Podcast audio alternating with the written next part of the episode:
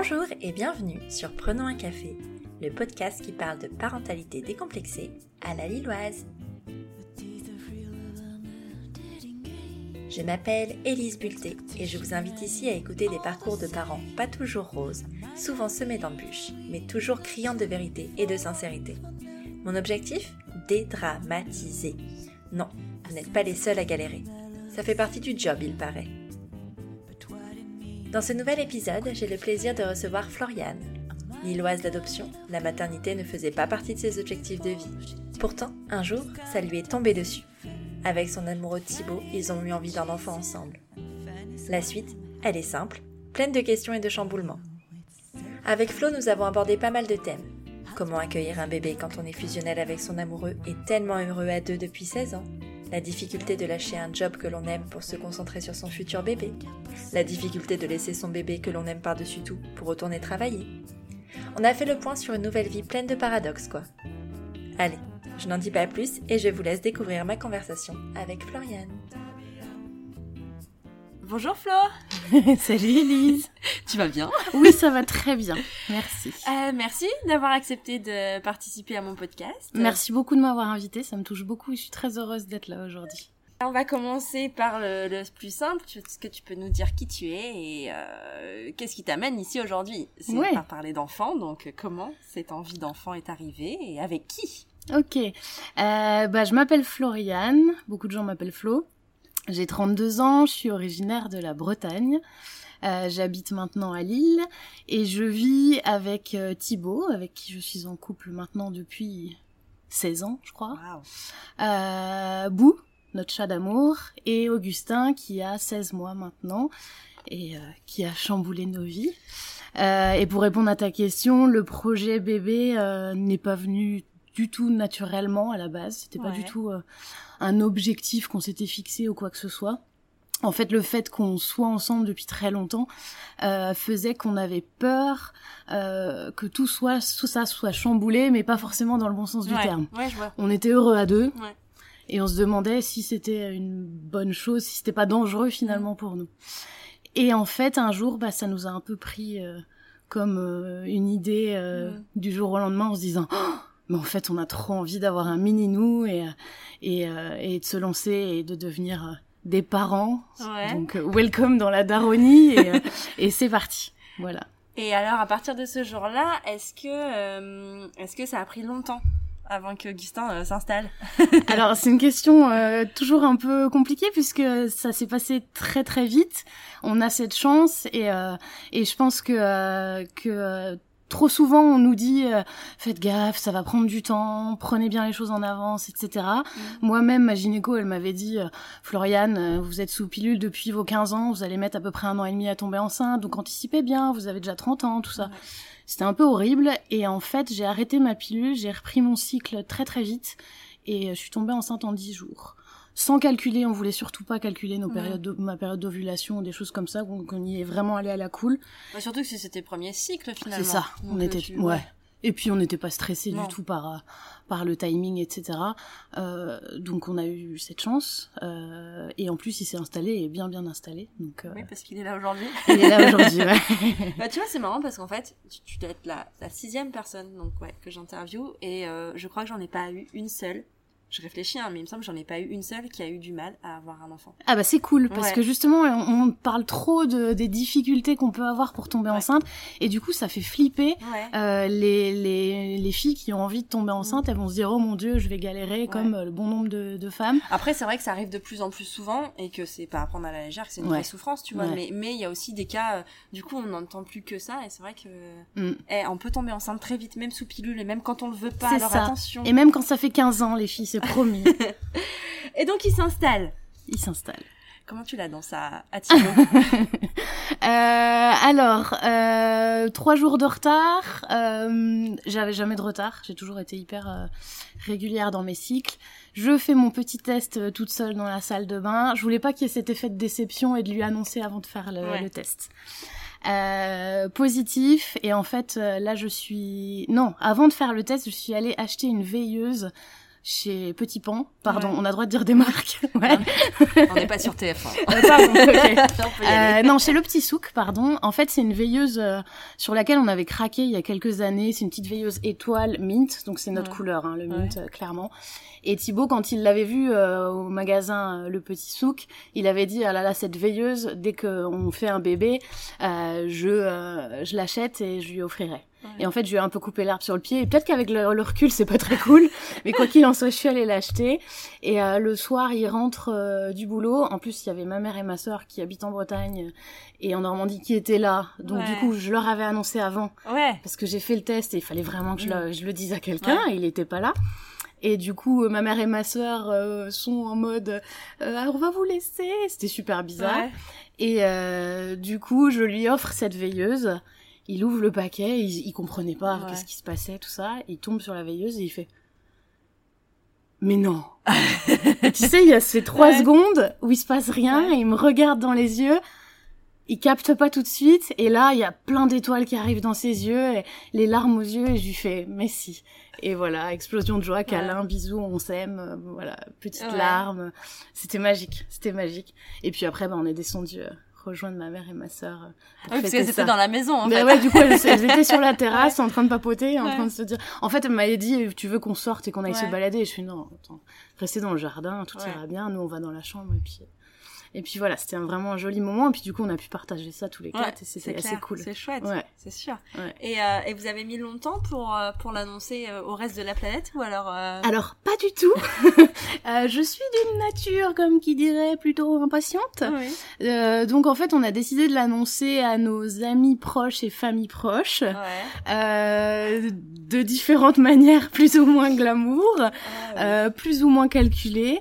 En fait, on a fait quelques quelques FaceTime ou quelques WhatsApp euh, avec en vidéo avec euh, nos amis proches qui habitaient pas sur l'île, euh, avec ma sœur aussi parce que ma deuxième sœur, je pouvais juste pas attendre de la voir en Bretagne, quoi. C'était juste pas possible.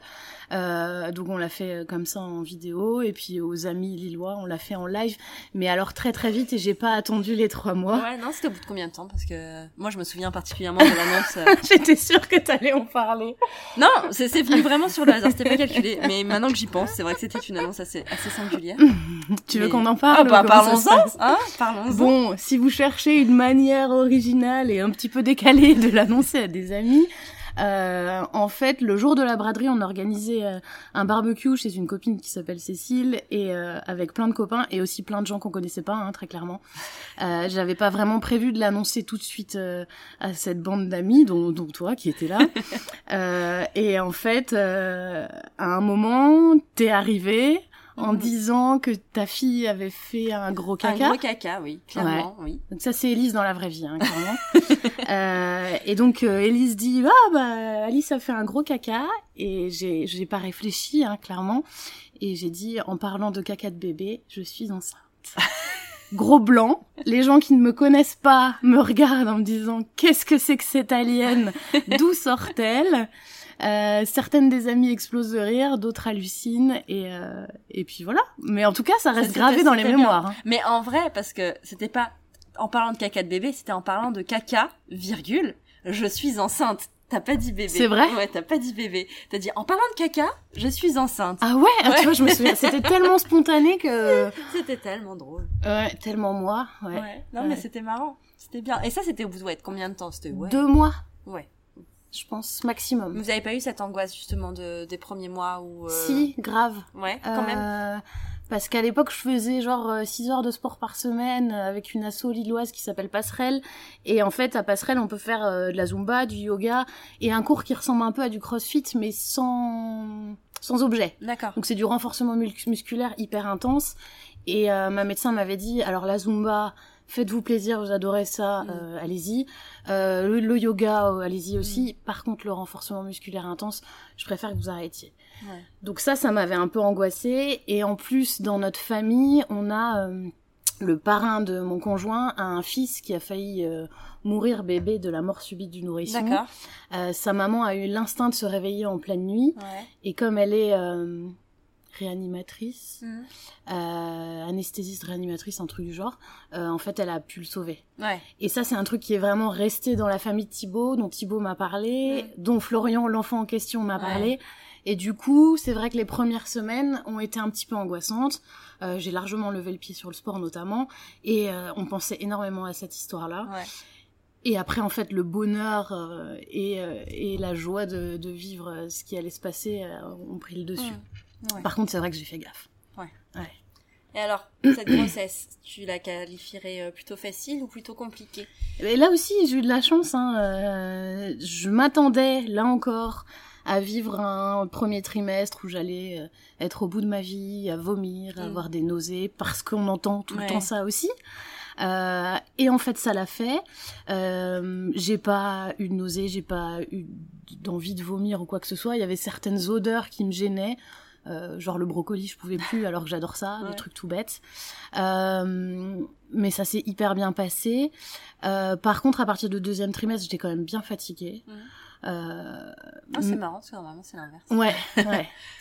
Et le troisième trimestre aussi d'ailleurs. Mais en fait, le fait de voir mon ventre s'arrondir, le fait de voir la bienveillance des gens dans leur regard et des inconnus dans la rue, a pris complètement le dessus sur cette fatigue que j'avais du mal à gérer.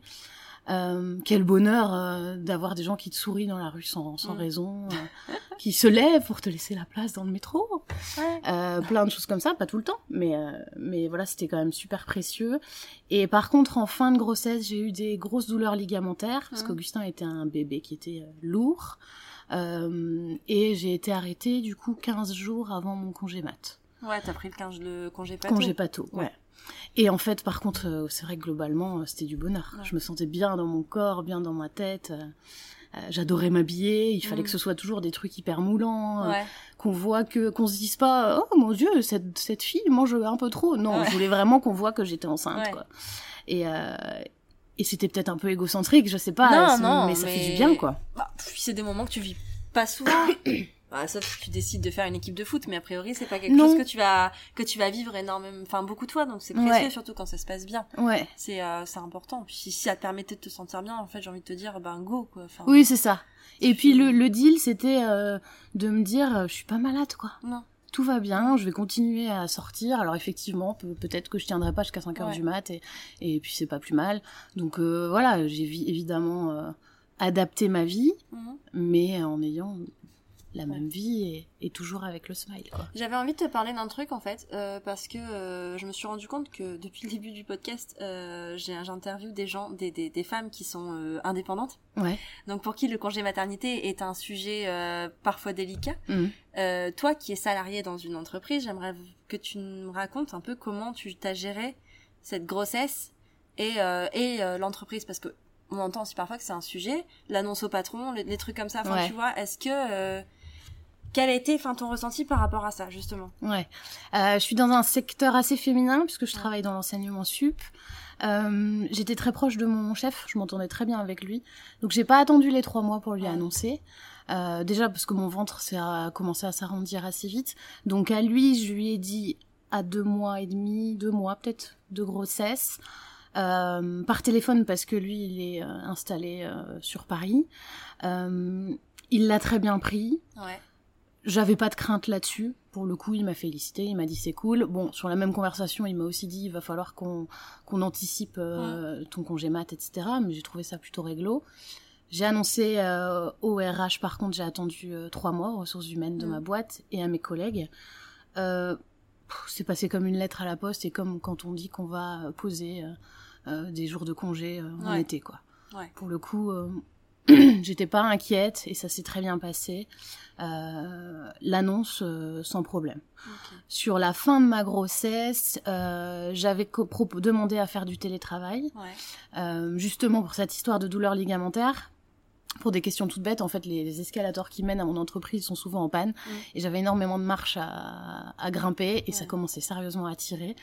Euh, et du coup, j'avais évoqué le télétravail. Alors, le télétravail n'est pas du tout une pratique euh, euh, mise en place dans mon entreprise, euh, sauf que ils étaient un peu au pied du mur parce que Mm. moi, je leur ai dit très clairement, si je peux pas faire de télétravail, je serai arrêtée. C'est ce que ma médecin m'a dit. Ouais. Et ma remplaçante n'était pas trouvée, elle n'était pas formée, Mm. donc c'était un vrai problème.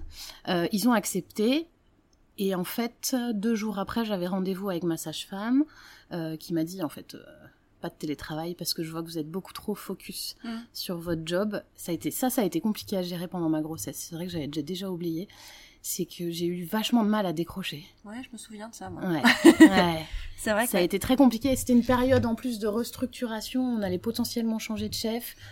Chef qui me faisait un peu peur. Euh, femme qui avait évoqué le fait que, euh, que la première fois que je l'ai rencontrée, qu'elle ne faisait pas d'enfants et que, elle- que faire des enfants pour une carrière c'était compliqué. Donc Mm. moi déjà j'étais pas bien avec Ouais. cette idée-là. Et en fait, ouais, j'étais vraiment focus sur mon travail parce que j'ai un boulot qui est hyper prenant. Je suis euh, responsable de, des réseaux sociaux d'une école de commerce, ce qui fait que pour décrocher déjà en temps normal, c'est compliqué. Mais quand on a une grossesse, il le faut absolument. Et ça a été très dur et j'en ai parlé à ma sage-femme qui a écrit prémisse de burn-out dans mon dossier. Ah oui. Et là, ça m'a fait très très peur parce Mm. que moi, je suis plutôt du genre à dire le burn-out, c'est pour les autres, mais moi, j'adore mon taf Mm. et il n'y a aucune raison que ça m'arrive. Euh, et là, du coup, alors il a fallu ça pour me rendre compte qu'il était temps que je pense un peu plus à la suite, à ma Ouais. grossesse et que je décroche un peu de mon boulot. Euh, donc ça, c'était euh, c'était un peu dur à gérer. Et en fait, euh, donc il m'accepte le télétravail et en fait deux jours après, ma sage-femme, je vois ma sage-femme, Mm. elle me fait un contrôle et elle me dit en fait euh, non, Mm. je te mets en pâteau euh, et je, surtout je veux pas que tu parles, que tu penses au boulot, je veux Ouais. que tu décroches, que tu n'en parles plus. Que tu coupes absolument Ouais. tout. Et j'ai une, une sage-femme absolument géniale pour le coup en Mm. plus. Meredith, si tu passes par là, merci. Ah, encore. ce nom. Oui, en plus Ah, c'est un cadeau du ciel quoi. Ah là là. Ouais, la référence est absolument géniale. Et, euh, et du coup, c'est elle qui m'a aidé à, à faire en sorte euh, de décrocher et Mm. de vraiment plus me focus Ouais. sur, mon, sur mon bidou et, et sur la vie qui était en train de se créer là-dedans. Quoi. Et finalement, t'as réussi. Et finalement, j'ai réussi et j'ai réussi aussi à conserver Ouais. ça par la suite. En reprenant le Mm. boulot après, euh, j'ai réussi à faire la part des choses et à me dire, euh, Flo, euh, oui, ton métier est important pour toi, pour être épanoui, etc. Ouais. Mais t'as aussi une vie derrière Ouais. euh, ton métier, quoi. Oui, bah c'est les cartes sont redistribuées hein, quand Carrément. enfant, de toute façon. Donc, c'est clair. Et donc du coup, t'as été arrêtée à combien de temps de ta grossesse? À 15 jours avant mon congé mat. Ce qui veut dire parce que moi je je connais pas en fait, je sais pas euh, quelles sont les dates d'un congé maternité. Enfin, tu t'arrêtes Si- combien de temps avant Si je me trompe pas, mais euh, je suis pas sûre de moi, euh, de mémoire, c'est 6 semaines avant ton terme. Ok. Après, t'as 15 jours en plus de pato. Ok, donc, donc moi, j'ai ouais, été arrêtée à 7 mois. Ok. Voilà. Et une Ce fois... qui est génial. Ouais, c'est chouette parce que c'est pas tu les moments les plus faciles. Ouais. euh, Enfin, pour se déplacer. En fait, tu vois, ce qui était in- intéressant, c'est que pour le coup, moi, ce qui m'interpelle sur le, le travail en entreprise, quel qu'il soit, Ouais. c'est le fait de parce que t'es pas t'es pas dans dans état de forme normal c'est le fait déjà d'y aller le transport et tout Mm. ça c'est euh, assez compliqué et selon ce que tu fais c'est vrai que c'est pas forcément adapté à la grossesse donc le fait d'arrêter comme ça à 7 mois je trouve ça je trouve ça vraiment pas mal et c'est Mm. vraiment ça devrait être comme ça messieurs Pour les tout le monde Si vous passez si vous par nous là. entendez hein, mettez euh, un petit congé maternité à 6 mois de grossesse hein, on sera content allez C'est ça. Ouais. Et, et c'est vrai que c'est précieux parce que ces deux derniers mois, c'est là que qu'on est le plus centré sur euh, sur bébé. Bah oui tu prépares l'arrivée voilà. concrètement Ouais. Et on a le temps de se reposer. Ouais. Oui. de rien, avant le grand quand c'est le chamboulement. premier Oui, oui, oui, oui. Alors on n'est pas, on n'y Ouais. est pas pour le deuxième, mais effectivement. Parce que j'ai entendu dire que pour un deuxième, c'était pas le même délire. Ah bon Ouais, Tiens il donc. paraît. Et alors, donc t'es en congé mat, tu prépares l'arrivée de ce petit. Comment ça se passe la fin de grossesse? Enfin, En termes de suivi, sur la grossesse en elle-même, comment t'appréhendes l'accouchement, Ouais. tout ça Euh, ça tire. Oui. Euh, à 7 mois, euh, on fait une, un contrôle et on se rend compte qu'Augustin est toujours en siège. Hein Euh, sachant que mon ventre était déjà très très très formé. Hein. J'étais déjà un- mon, mon petit baleineau, comme m'appelle Il mon, avait plus beaucoup de place. Voilà. Ouais. Euh, a priori, pas vraiment envie de bouger. Hein. Mm. Du coup, euh, dans ma génialissime maternité, on me propose de l'acupuncture pour faire en sorte que d'inciter le bébé à changer de sens. Est-ce que tu peux donner le nom de cette génialissime maternité? C'est la maternité de Roubaix-Beaumont qui a été rénovée et qui a ouvert en mai 2017. Euh, donc c'est à Roubaix. Ça n'a rien à voir avec euh, Paul Gillet, l'hôpital. euh, D'accord. ils sont hyper euh, branchés bien-être euh, du papa et de la maman. Mm. Je précise du papa parce que c'est trop rare.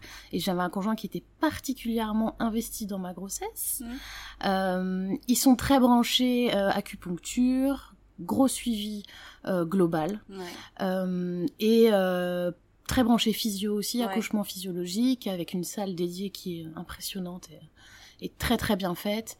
Et voilà, un univers qui est que je recommande à fond.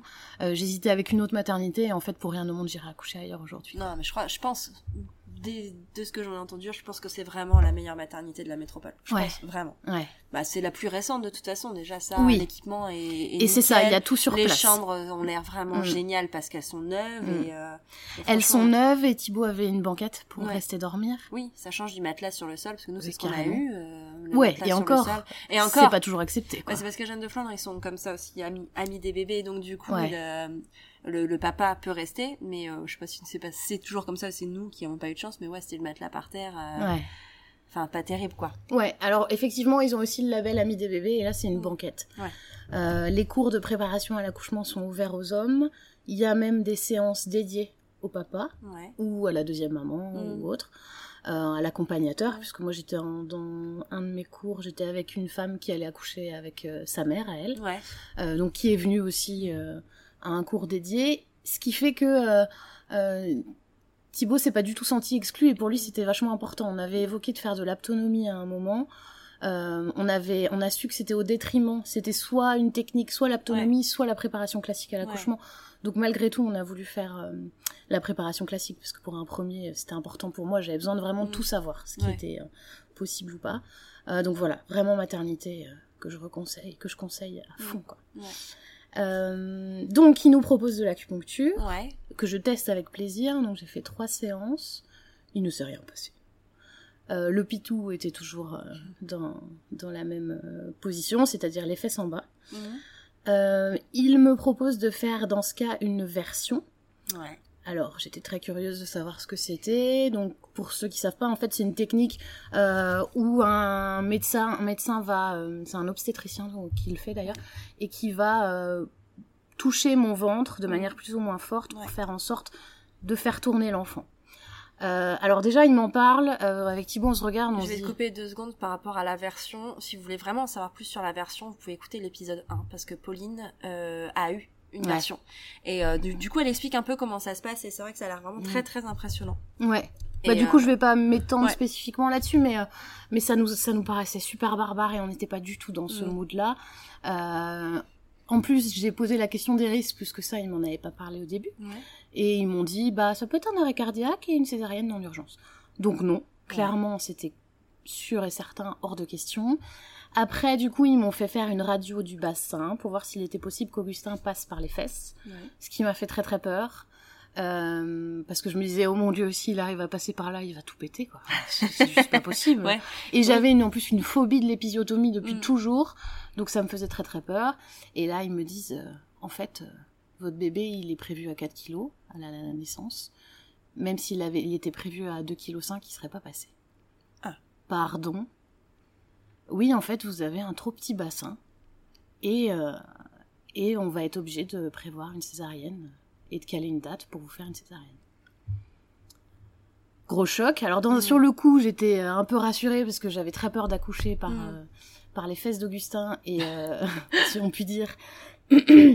et et du coup, je, je m'étais déjà préparée à une potentielle césarienne, Mm. d'autant qu'il y a eu pas mal de césariennes dans ma famille et que je me dis qu'il y a peut-être euh, Mm. un peu de génétique là-dedans.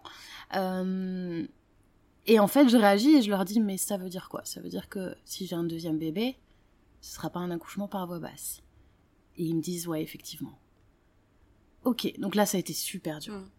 Super dur parce que même si j'avais une césarienne pour le premier, je m'étais dit que pour le deuxième, je voulais vivre des contractions. Parce que Ouais. quand on prépare une, quand on prévoit une césarienne programmée, c'est 15 jours avant le terme. Donc logiquement, t'as pas de contractions. Oui.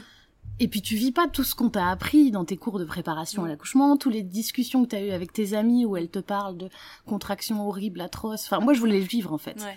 Au tout début de ma grossesse, j'avais très peur d'accoucher par voie basse. Ouais. Et au fur et à mesure, j'avais envie que de ça. Pour le vivre vraiment à fond. Ouais, Euh, c'est parce qu'en fait, t'as fait un process. C'est ça. process de la grossesse, À finalement. fond, ouais. c'est ça. Oui, déjà dans, pendant la grossesse, j'ai- j'étais déjà vachement transformée Mm. sur ma façon d'être. Ouais. euh, sur ma façon d'envisager les choses avec beaucoup plus de sérénité et de douceur que euh, que mon quotidien auparavant. Euh, donc là, c'est vraiment le choc et c'est vraiment super dur à vivre. On sort de la maternité, on en parle. Euh, Meredith nous avait dit voilà, c'est important que vous en parliez, que vous rassembliez toutes les questions que vous, vous pouvez avoir, Mm. même si on, avait, on avait eu un rendez-vous ce qui durait quasiment deux heures avec elle, où on a parlé de tout ça. Euh, J'avais encore des questions, donc j'en ai reparlé à Meredith. euh, et, et on a calé la date du coup, la date d'accouchement, 15 jours avant le terme. Ouais. Est-ce que vous avez eu pu choisir ouais? Ouais. J'ai pu choisir la date, mais à 4-5 jours près. Ouais. En fait, au début, ils m'ont proposé une date qui m'allait pas du tout. C'était le 23 mars. Et en fait, c'était le jour du décès de mon père. Ouais. Donc, je trouvais ça super naze et que c'était Mm. hors de question. Euh, du coup, on l'a calé le 28 mars. Euh, je voulais pas de chiffre impair. Enfin, Ouais. tu vois, je me suis accordé Ouais. le luxe de me dire, bah attends, euh, Ouais, quitte à je choisir. déjà me taper hein. une césarienne. C'est voilà, c'est mignon. C'est ça. Donc, je voulais un chiffre pair, machin. Bon. Donc ça s'est fait le 28 mars. On avait rendez-vous euh, à la maternité à 7 heures du matin. Je suis rentrée au bloc, euh, je ne sais pas à quelle heure, vers 10... Ouais, bah c'est ça, vers 10 heures. Et à 10h54, il était là. Ouais, c'est rapide en fait. Super ça rapide. C'est que- 45 minutes. Et là, en fait, ce qui s'est passé, c'est que j'ai eu la chance de vivre, et merci encore cette maternité, euh, un accouchement hyper doux, Ouais. hyper bienveillant, très très loin de euh, de cette idée de euh, d'opération Mhm. hyper médicalisée, etc. Effectivement, j'étais au bloc, sauf que Meredith nous avait proposé par exemple de créer une playlist. Mhm. Donc on a créé une playlist tous les deux avec les chansons qu'on aime bien et qu'on envisageait, enfin sur laquelle on voyait bien sortir la chair de notre chair euh, Ouais. Euh, à ce moment-là. Euh, ce qui fait qu'on sait sur quelle chanson est né Augustin, ouais. ce qui est super précieux. Euh, on a eu un anesthésiste qui était à tomber par terre parce que du coup j'ai eu une euh, rachianesthésie. Euh, il était absolument génial. En plus, j'avais un premier rendez-vous avec un anesthésiste pendant ma grossesse qui, en m'auscultant, puisqu'il il Mm. check en fait la courbure de ton dos, etc., me dit Vous avez fait de la gym en compétition ou de l'équitation? Et je fais Ah ouais, j'ai fait 8 ans de compète en gym. Il fait Ah ouais, va falloir saquer dedans. Oh, Et j'étais là comme ça. mon Dieu, mais que se passe-t-il?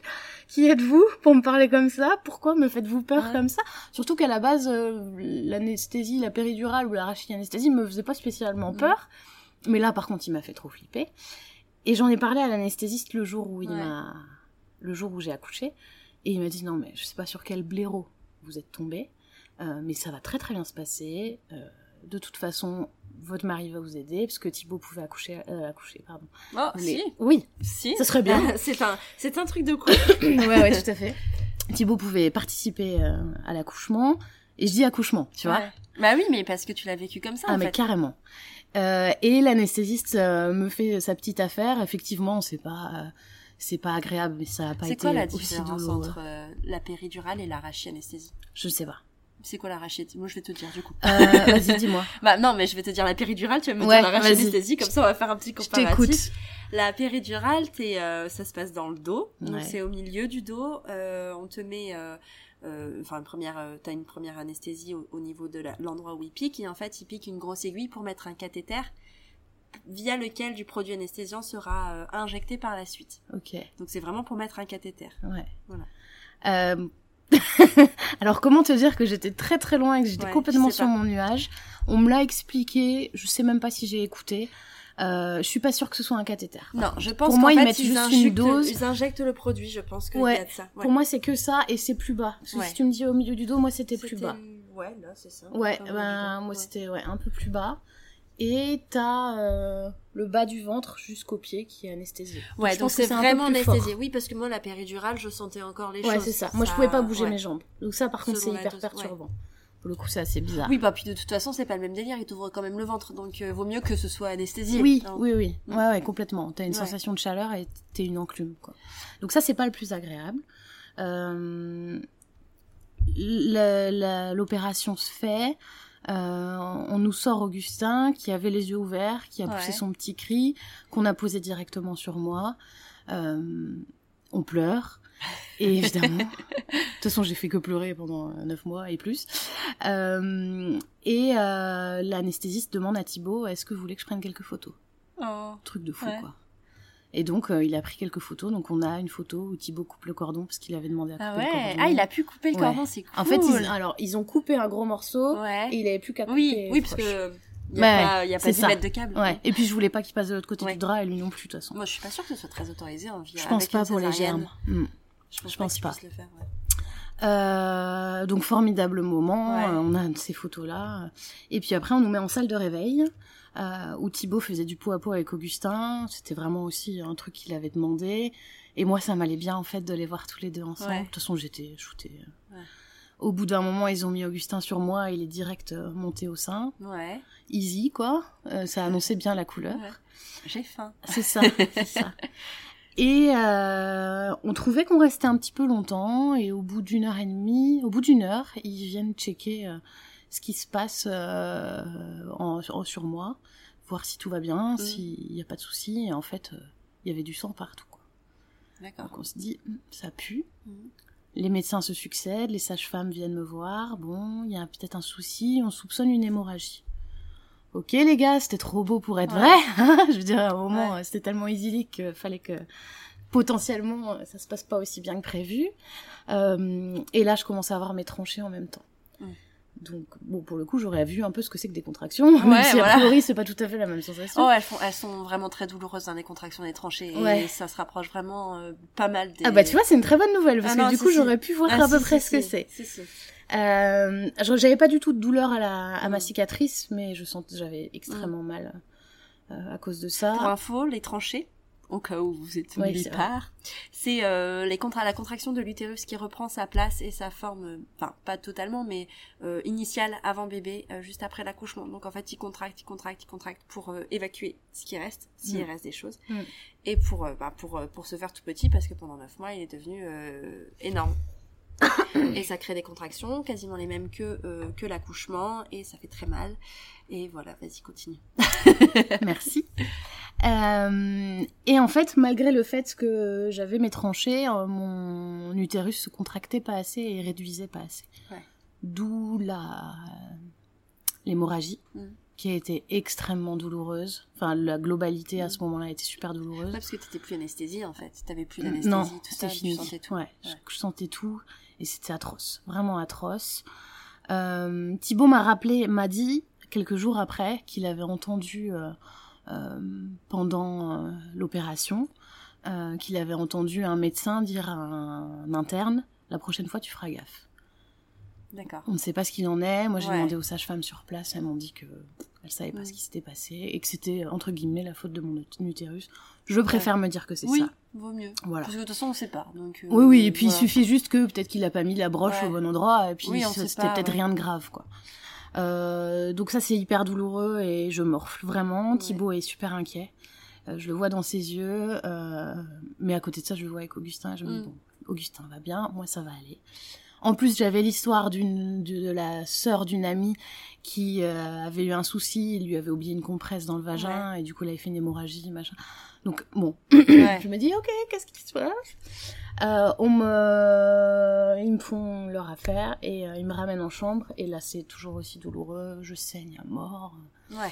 Et en Ils t'ont quand même ramené en chambre malgré Oui. tes saignements. ouais. D'accord. Mais en rev... alors je suis restée 4 heures hein, en salle de réveil au Ouais. final. Et euh, au bout de 4-5 heures, je suis retournée en chambre. Je saignais moins. Mhm. Il fallait que qu'ils surveillent. Hein. Ils passaient tout- tous les quarts d'heure à peu près. Ouais. Euh, et moi, j'étais complètement dans le coltard pour le coup. Je pense que la perte euh, de sang aussi. euh, Ah bah c'est sûr. J'ai perdu entre un litre et un litre 5 et ça Ouais. m'a Ouais. ça m'a vraiment affaibli. En fait, ils m'ont fait une prise de sang pour voir si j'avais besoin d'une transfusion. Mhm.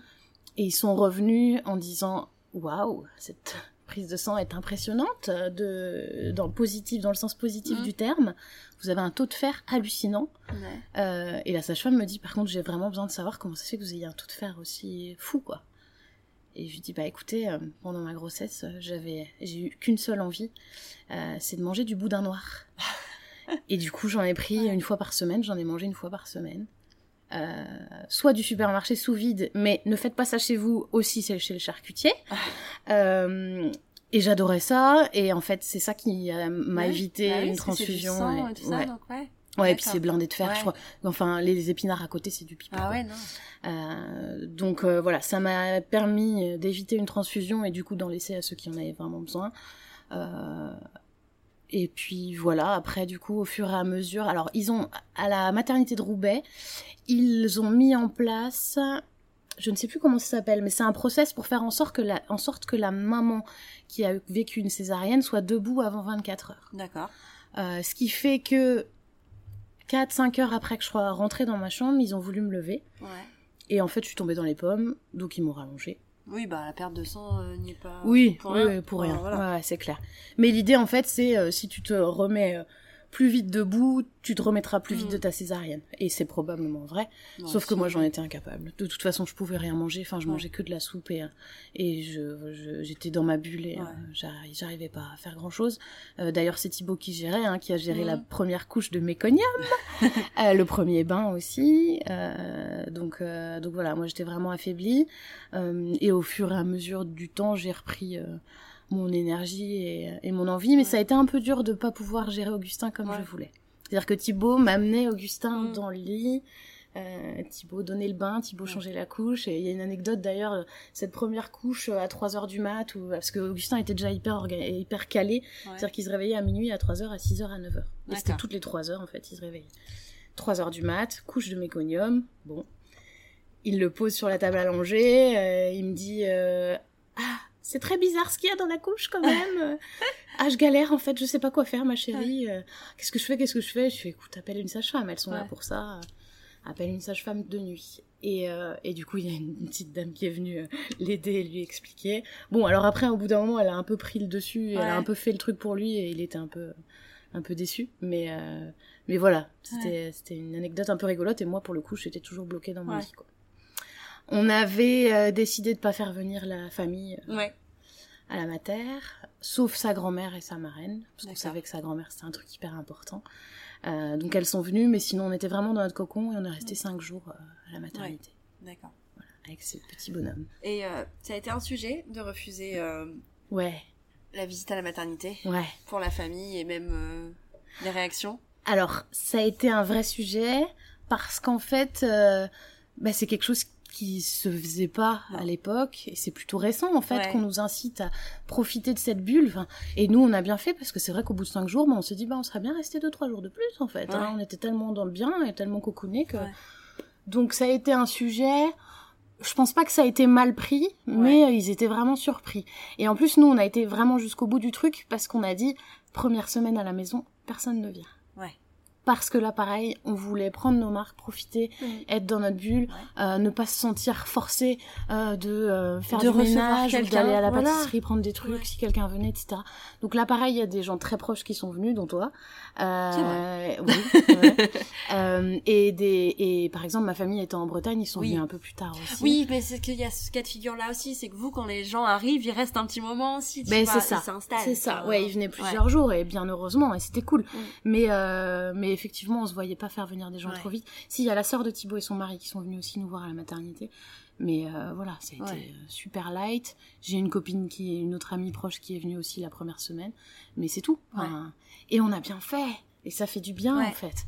De se laisser vivre au rythme du bébé et de vivre ça tous les trois et de continuer de commencer à construire nos souvenirs rien qu'à nous quoi. Oui, puis ben, c'est le début de. Enfin, vous, vous vous êtes juste. Ouais. Et, et je pense qu'il n'y a rien de plus important quand t'as un enfant, ou même en fait dans la vie en général, c'est Mm. qu'il faut s'écouter. Mm. C'est ce qui était le mieux pour vous. Il y a d'autres gens à qui ça convient pas, tu vois. Il y a des Ouais. gens qui ont envie d'avoir de la visite et qui en... Très bien, Mm. mais euh, mais c'est pas le cas de tout le monde et je pense que c'est vraiment important de s'écouter euh, à ce moment-là, particulièrement à ce moment-là en fait, Ben oui. pour la suite et la suite. Et la suite aussi, parce que mine de rien, apprendre à s'écouter, on a dû aussi euh, euh, apprendre à le faire aussi, et c'était Ouais. pas forcément évident, même si on l'avait fait là. Pour la suite, on s'est Ouais. rendu compte que sur d'autres sujets, fallait euh, vraiment qu'on suive notre instinct Ouais. aussi. Euh, donc bah, les premiers jours se passent hyper bien. Euh, Thibaut avait posé quasiment un mois de vacances. Ouais. Donc euh, voilà. Oui, l'avantage de connaître la date, c'était ça aussi. Oui, que vous on pouvait s'organiser. ouais, c'est bien ça. Carrément. Ouais. Et oui, oui, c'est clair, c'était vraiment précieux. Du coup, ça s'est vraiment très bien passé. Et en fait, donc les trois premières semaines au top, et au bout de trois semaines, je ressens cette espèce de tristesse et de mélancolie Ouais. dont tout le monde nous parle, Et où tu, Ouais. te dis, Pff, ça n'arrive qu'aux autres. Cet Ouais. enfant, je le veux, euh, je suis heureuse, tout va bien. Et je t'en parle En effet, c'est vrai que je me souviens de ce moment. en te disant, oh mon Dieu, Elise, je n'arrête pas de pleurer. Je me sens tellement triste, je ne sais pas ce qui se passe. Tu trouves les bons mots. Et en fait, euh, je décide de vous envoyer un message à toi et les filles en disant help, Mm. soirée, morito, please. Et en fait, on organise cette soirée complètement euh, au pied levé en se disant J'ai l'impression qu'on est, on est très très doué pour organiser des soirées au pied levé. Sans blague. C'est-à-dire que pour si- juste quand il se passe rien, on met un mois pour s'organiser, mais Ça. quand il y en a une qui a un problème, il y a deux jours après, on est là Grave. autour d'un verre. hein. Et encore, deux jours, t'es ouais. gentil. Ouais. ah non, c'est clair. Et tant mieux, tant Ouais, mieux. c'est chouette. Et du coup, on se retrouve dans une pizzeria. Alors déjà, avant, rien que le fait de me préparer, et pourtant, je m'étais euh, promis pendant mon congé mat de pas trop abuser, de prendre une douche tous les jours, euh, Ouais. parce que j'en avais besoin, parce que ça fait partie de moi, de me mettre un trait d'eyeliner, même Ouais. si je reste à la maison. Euh, là, j'ai fait péter le rouge à lèvres, les talons, les trucs. Je sors de chez moi, euh, je me prenais pour Beyoncé. Enfin, clairement, je n'en pouvais plus, quoi. Donc déjà, j'étais trop contente de laisser, euh, de laisser euh, Augustin et Thibaut et de partir euh, rejoindre mes amis. Et puis voilà, en fait, je me suis soignée avec Mm. euh, des amis, une pizza et deux trois mojitos, quoi. Bien. Et quel bonheur, enfin. Mm. Et comme quoi, il suffit de pas grand chose. Quand on sent qu'on glisse comme ça sur la mauvaise pente, parfois c'est juste pas grand chose, parfois malheureusement c'est pire, Ouais. mais il faut pas attendre. Mais en fait, le truc, c'est que t'as eu le bon réflexe de demander de l'aide. Ouais. Et ça, malheureusement, euh, parfois, quand tu vis ces moments-là, t'as il y a des femmes qui ont honte en fait de Mm. se dire ben ouais mais j'ai tout pour être heureuse et en fait là ça va pas Ouais, ouais. et euh, et il faut pas hésiter je pense vraiment que c'est très très important d'aller chercher de l'aide là où là où t'es en confiance en fait là où tu sais où tu pourras la trouver et que tu seras pas jugé c'est pas le cas de tout le monde tout le monde n'a pas euh, quelqu'un ou, ou la possibilité d'a- d'avoir euh, d'avoir C'est clair. ça Ouais. mais si on l'a ou, ou alors pire parfois les personnes pensent qu'elles ne l'ont pas alors qu'en fait il Mm. suffit juste de demander Ouais, tout à fait. t'as juste à, parfois à dire euh, help Mm. pour que t'aies quelqu'un qui soit là en fait Mm. et il faut vraiment pas hésiter hésiter à aller chercher l'aide là où elle est que ce soit dans la famille dans les amis mais aussi dans le personnel médical parce que euh, appeler sa sage-femme un mois après avoir accouché parce qu'on ne va pas bien Ça euh, se fait. ça se fait Ouais. et euh, surtout il ne faut pas hésiter à le faire Ouais. Ah ouais, carrément. c'est c'est hyper important Et puis ce qui était précieux aussi et qui m'a fait vachement de bien, c'est qu'on n'a pas parlé que de moi et Augustin et Ouais. Thibaut. En fait, on a parlé de nos vies. Mm. Et juste le fait de penser à autre chose faisait un bien fou. Ouais. En plus de l'alcool. oui non mais c'est vrai que quand tu viens d'avoir un bébé ta vie tourne autour de ça en fait Ouais, tu, vis couche tu manges couche enfin tu, tu fais que ça tu, tu calcules même au début moi je me souviens je notais les heures de tété Ah mais carrément, mais moi aussi je notais tout. tout ça. ouais. Et en fait, c'est juste ton objectif de la Mm. journée, c'est de maintenir ton enfant Mm, en vie. Et en fait, toi, tu t'oublies. Et c'est là que ça devient dangereux. C'est qu'il y a un moment où il faut basculer. C'est- Ouais. Au début, c'est normal. Mais il y a un moment où il faut basculer. Il faut pas oublier qu'on est aussi des personnes et qu'on a aussi besoin de sortir et de faire des choses pour soi. quoi. Oui, et puis c'était un peu le deal qu'on s'était fixé avec Thibaut. On s'était Mm. dit, clairement, notre vie va changer. Ouais. Par contre, on est tellement dépendants l'un de l'un de l'autre qu'on aura besoin. Alors là, c'était complètement utopique. Hein. On s'était dit, on se fait un resto par mois. Ah, c'est mignon. Donc on l'a fait quand Augustin avait un mois. Ouais. Il me semble qu'on l'a fait quand Augustin avait deux mois. Puis après, c'est devenu complètement anarchique. Ouais. Et on n'y était pas du tout sur un par mois. Mais euh, quoi qu'il en soit, on ressent ce besoin de se dire, allez, on laisse Augustin à la babysitter ou à une amie ou un truc ce soir. Et on sort et, on... et je pense que ça c'est vraiment hyper important Mm. pour notre équilibre aussi Ouais. et sûrement sur, pour beaucoup de femmes. Bah parce que si c'était votre quotidien avant, on sait que vous, Ouais. vous, vous aimiez bien, enfin vous aimez Mm. toujours sortir, euh, Mm. Aller manger euh, quelque part, aller boire un verre. euh, Mm. donc c'est quelque chose qui, qui fait partie de vous en fait, de votre Ouais. histoire. Donc il n'y a pas de raison de plus le faire. C'est clair. Tu le fais moins souvent, mais Et tu en plus, euh, on, dès le début, on a fait en sorte d'amener Augustin Mhm. avec nous. Alors dès le début, je modère un peu parce qu'il y a eu une période RGO Ouais. où c'était très compliqué. Moi, j'avais du mal à sortir euh, toute seule avec Augustin. Mais en tout cas, un peu plus tard, euh, genre on avait une soirée chez des copains, Ouais. on amenait le petit avec nous, on le couchait. Alors on a de la chance d'avoir un bébé qui dort facilement, mais on le couchait sur place, on profitait de notre soirée, on le réveillait, on rentrait à la maison, on le recouchait. Ouais. Et ça, c'est un truc qu'on a pris l'habitude vachement de l'amener avec nous, de lui faire voir du monde, etc. Et c'est ce qui nous a vachement aidé aussi à garder le smile, enfin, tu vois, et de de pas se dire qu'on était que des parents. Ouais, Et c'est c'est ça. hyper important pour nous. C'est ça. Et puis bon, la vie continue en fait. Ouais. Et, euh, et c'est justement, enfin, c'est vrai que, quand une fois que t'as des enfants, t'as l'impression que, bah, y a plus rien qui est adapté pour toi. Rien que dans les restos, t'as plus de, non, mais c'est pas. Hein, on en parle. mais, mais donc, du coup, c'est important de montrer que c'est pas parce que t'as un enfant que ta vie s'arrête. Mm. Juste ta vie continue. Et t'adaptes. Et tu t'adaptes. C'est différent. C'est forcément différent. C'est obligatoire. Mm. Mais enfin voilà quoi, la vie continue et t'as le droit de sortir et t'as le droit de voir des gens et, euh, et ne bannissez pas s'il vous plaît si vous n'avez pas d'enfants, ne bannissez pas les gens qui ont des enfants. Promis, on ne mord pas. Et ouais, et puis par contre, il y a des trucs qu'on n'aurait pas pu faire et que d'autres gens font. Euh, cette fois-là où on a été à la pizzeria entre filles, à côté de nous, je me souviens, il y avait un couple qui avait un bébé probablement de l'âge d'Augustin qui était dans sa poussette. Euh, nous, on n'aurait pas fait ça, on l'aurait pas amené le soir dans un resto parce que du fait de son RGO, il pouvait se mettre à pleurer sans qu'on puisse rien faire. Oui. Du coup, on était un peu bloqué là-dessus. Oui, parce qu'il y avait ce, voilà. cette particularité. Par contre, si c'était pour aller chez des potes, oui, euh, avec grand plaisir. Quoi. Mais par contre, tu vois, moi, tu vois, j'ai le sentiment inverse de, euh, on faisait plus de choses, on allait plus dans les restaurants comme ça quand Alice était petite. ah ouais. Que, bah oui, parce qu'en fait, c'était plus facile.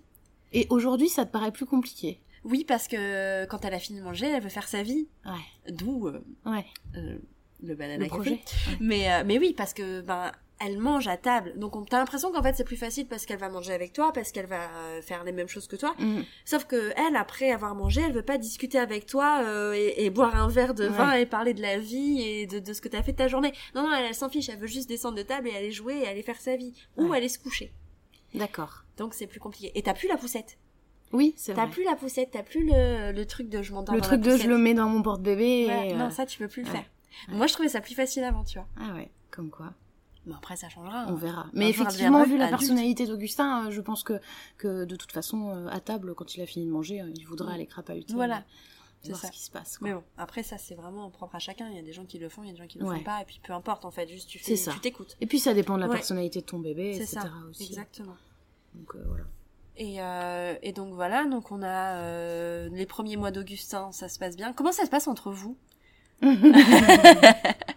Est-ce que tu as envie d'en parler? Est-ce que tu Ah oui, oui, avec grand plaisir. Euh, alors, comment ça se passe entre nous? Euh, C'est de par notre ancienneté entre guillemets de couple et cette peur d'inclure une troisième personne. Euh, bon, on a notre chat, hein, mais. Ouais, mais, c'est pas pareil c'est quand même c'est quand même notre première fifi hein. Euh, mais euh, euh, de par ses angoisses on a parlé très très vite avant même qu'Augustin arrive de comment on allait gérer ça. On est un couple qui communique énormément qui se dit vachement les choses même les trucs pas cool et sans trop attendre. Donc ça c'est déjà super précieux.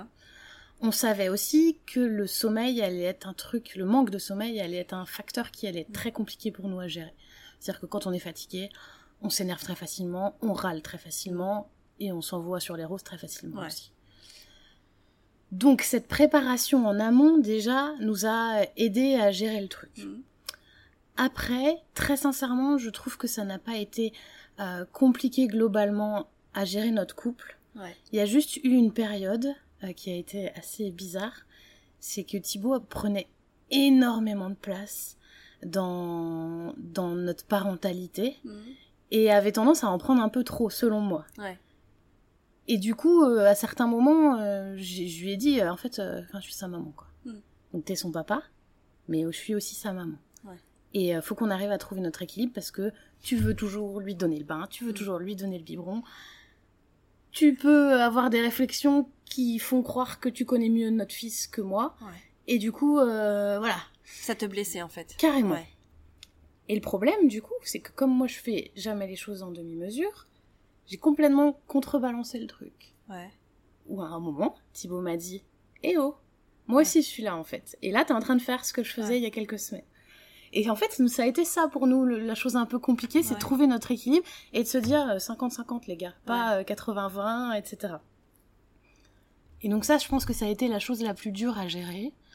Euh, et euh, et ouais, je pense que c'est ça qui a été euh, le plus compliqué.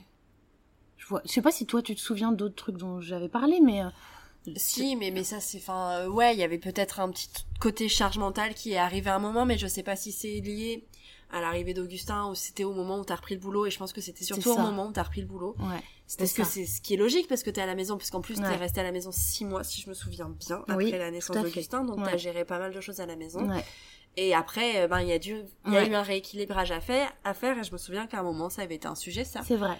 Parce que euh, c'était déjà un sujet euh, qui m'angoissait. ouais C'est-à-dire qu'à la base, euh, Thibaut, c'est quelqu'un qui va, va, enfin, qui est un homme moderne, quoi, qui va clairement gérer le foyer autant que moi, sans problème, voire parfois plus sur certains sujets. Et, euh, et ça me faisait super peur. ouais Et en fait, effectivement, il y a une période où, quand j'ai repris le boulot, comme euh, j'avais l'habitude, en fait, pendant mon congé mat, Mm. de gérer un peu plus la maison que lui, parce que lui était au taf et Ouais. que j'étais à la maison, et qu'on nous dit congé mat, mais que c'est une vaste blague, c'est que ce n'est pas du tout un congé. Euh, quand j'ai repris le boulot, il a fallu rééquilibrer Ouais. notre façon de faire.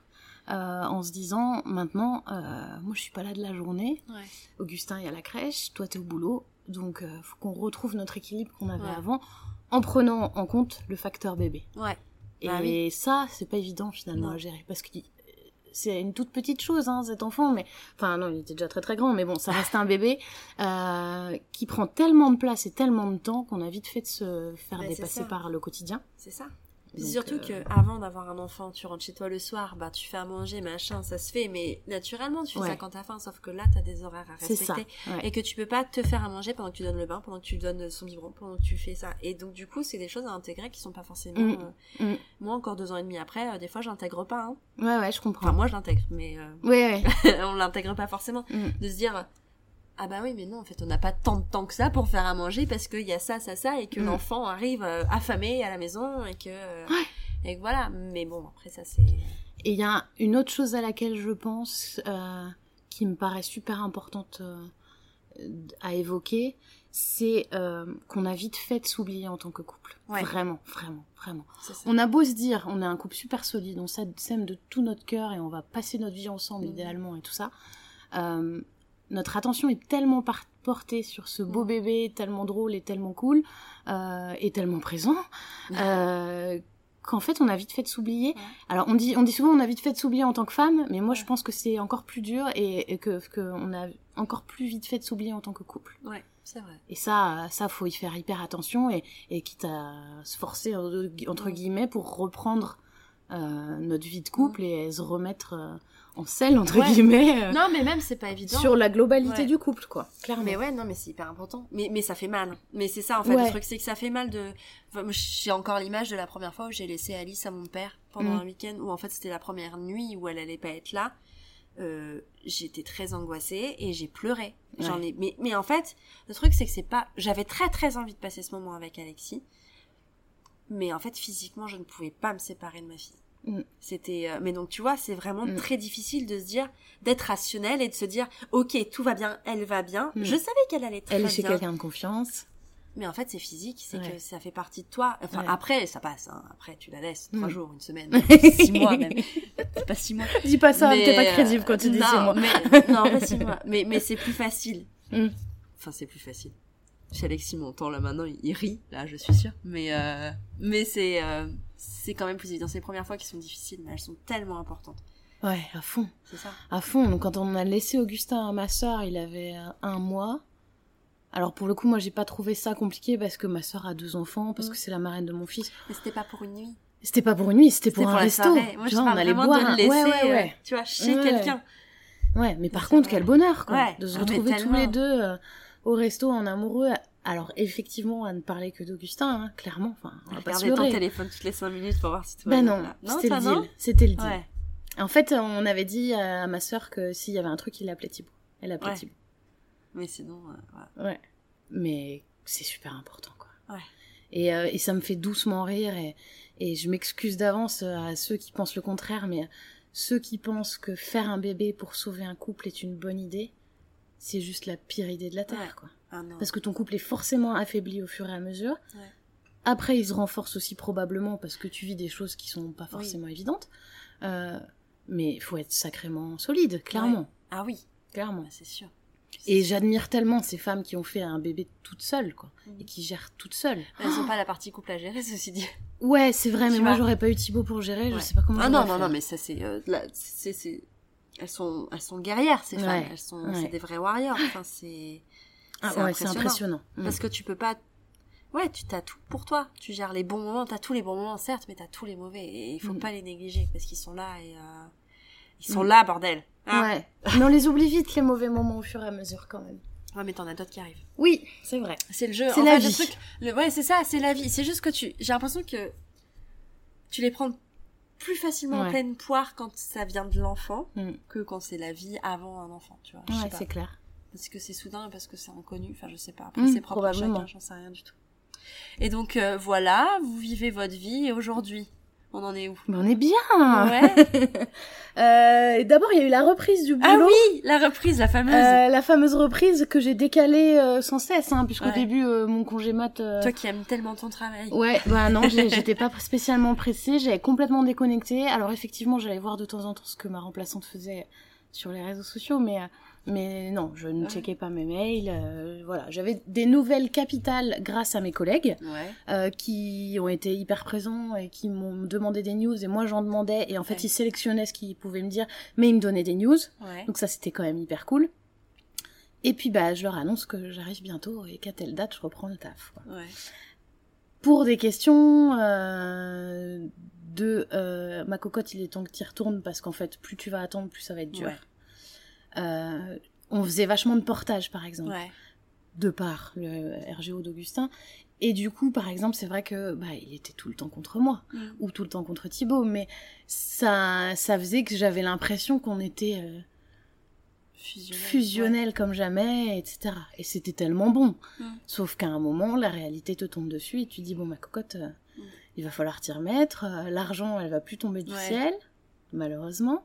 Euh, donc je me suis mise à, j'ai repris à 80% pendant six mois. J'avais informé mes collègues que je revenais à telle date. Et en fait, je suis arrivée, ils m'avaient organisé un petit déj. Oh. ils m'avaient prévu des super cadeaux, euh, un accueil euh, démentiel, Ouais. royal. Avant d'arriver au petit-déj, il a fallu que je laisse Augustin euh, Ouais. à la MAM à l'époque, puisque maintenant il est en crèche. Mais à l'époque, il est resté un mois ou deux la- dans une MAM. Le jour où je l'ai laissé à la MAM, et je m'étais préparée, hein, parce que Mm. pendant une semaine, il a eu l'adaptation. Ouais. Donc moi, je le laissais entre euh, une heure et une demi-journée, euh, tous les jours pendant une semaine. quoi. Je le laisse à la MAM, je sors, je m'effondre, enfin, clairement. Ouais. J'ai dû m'asseoir. J'avais l'impression d'être une mauvaise mère, euh, qu'il allait passer plus de temps avec cette dame et que du coup, Mm. il allait finir par l'appeler maman. Enfin, voilà, les trucs Mm. classiques qu'on vit euh, toutes, hein, clairement. Et c'était dur, bordel Je m'attendais pas à ça, à être Ouais. aussi, à me sentir aussi fragile et Ouais. avoir l'impression que, que, que je le trahissais et que je Ouais. l'abandonnais, quoi.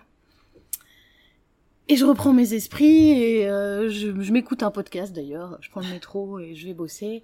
On, non, mais on sous-estime hein, la valeur des podcasts dans, dans tous les moments de la vie. Euh, et donc j'ai ce fameux petit déj avec cet accueil incroyable, et tout ce bonheur et des gens Ouais. avec un smile et qui, qui sont heureux de te revoir et ça fait trop du bien quoi. Ouais. Et puis la réalité te retombe dessus quand tu te remets devant ton Dans ton PC bureau, et que tu ouais. te dis ah les boules, là je pourrais être à la ma- maison avec euh, mon bébé, mon mari, mon chat, euh, comment ça se passe?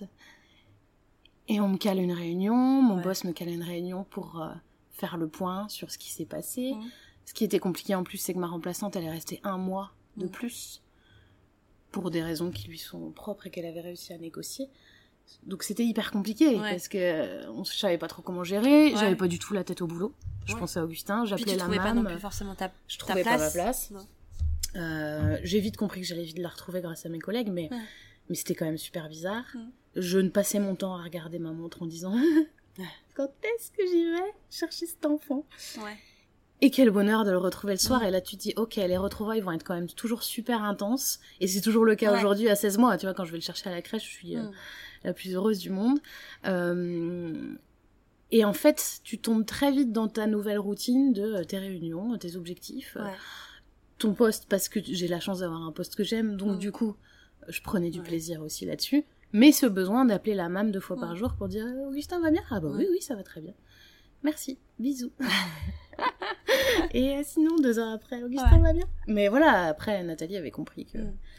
Que ça allait être important pour moi. Et en fait, au fur et à mesure, j'ai réussi à lâcher le truc Ouais. et à me remettre un peu dans, le- dans- complètement dans le boulot, mais en gardant ce recul que j'avais Ouais. pas avant de- qu'au moment où je suis tombée enceinte et pendant ma grossesse. Quoi. Et là, maintenant, j'ai trouvé mon équilibre et oh, ça fait du bien. Parce que du coup, je suis pas qu'une maman, mais je suis aussi une maman, j'ai un super boulot, j'ai des copains, enfin, voilà, cet équilibre est trouvé aujourd'hui, mais ça a mis le temps quand même. Mine de rien, ça vient pas tout de suite, quoi.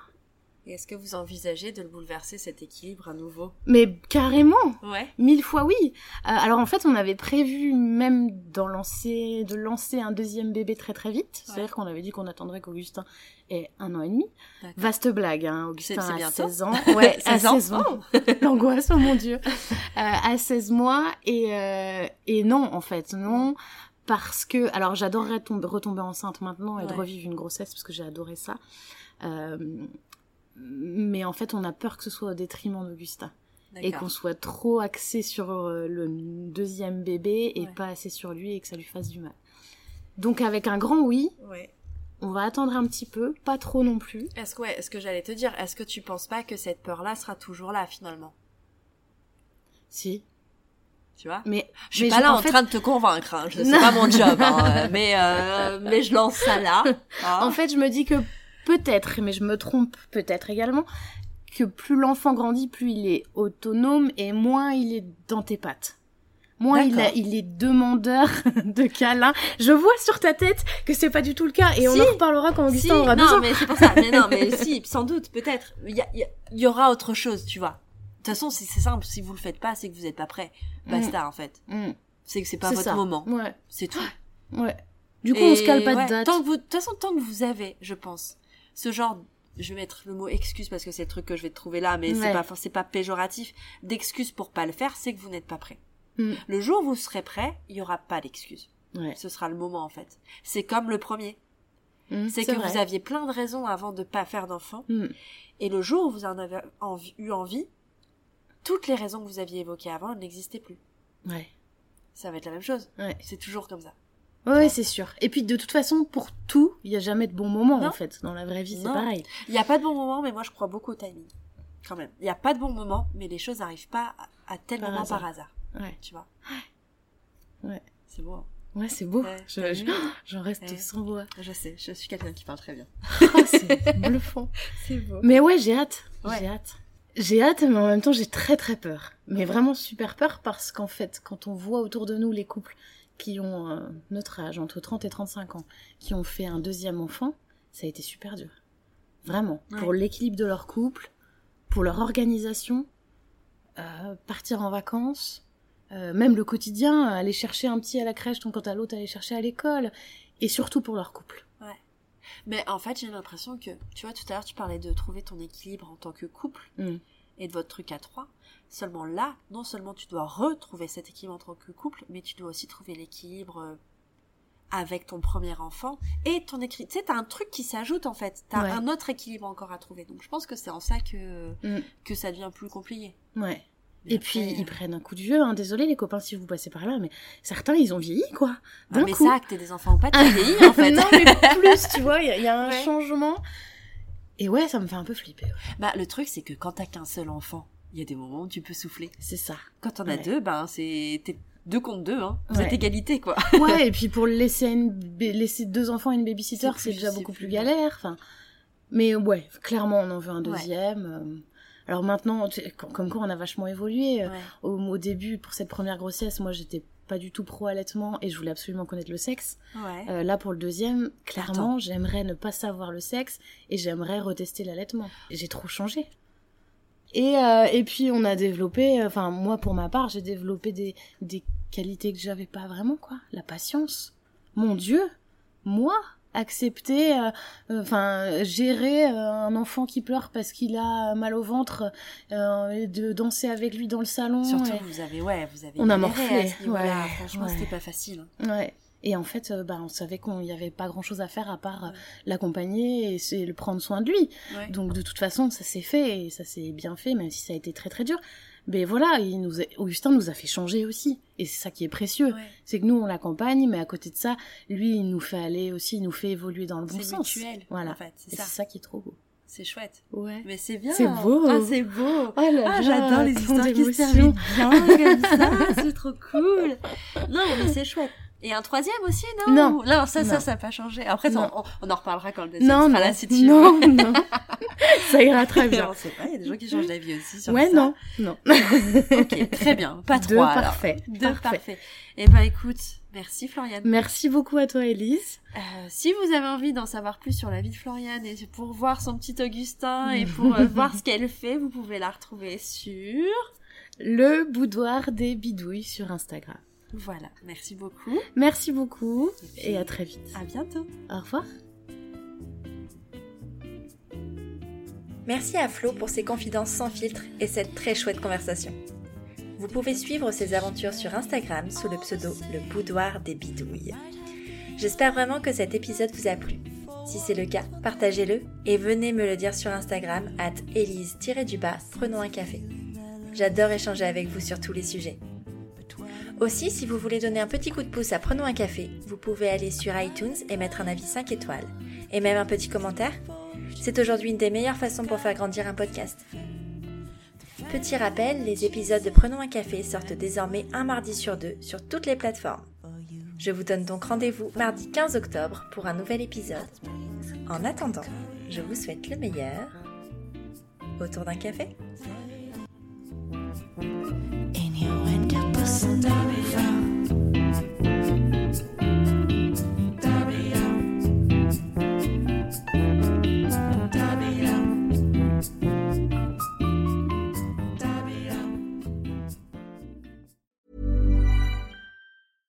Imagine the softest sheets you've ever felt. Now imagine them getting even softer over time. That's what you'll feel with Bowl and Branch's organic cotton sheets. In a recent customer survey, 96% replied that Bowl and Branch sheets get softer with every wash. Start getting your best night's sleep in these sheets that get softer and softer for years to come. Try their sheets with a 30-night guarantee. Plus, get 15% off your first order at bowlandbranch.com. Code BUTTERY. Exclusions apply. See site for details.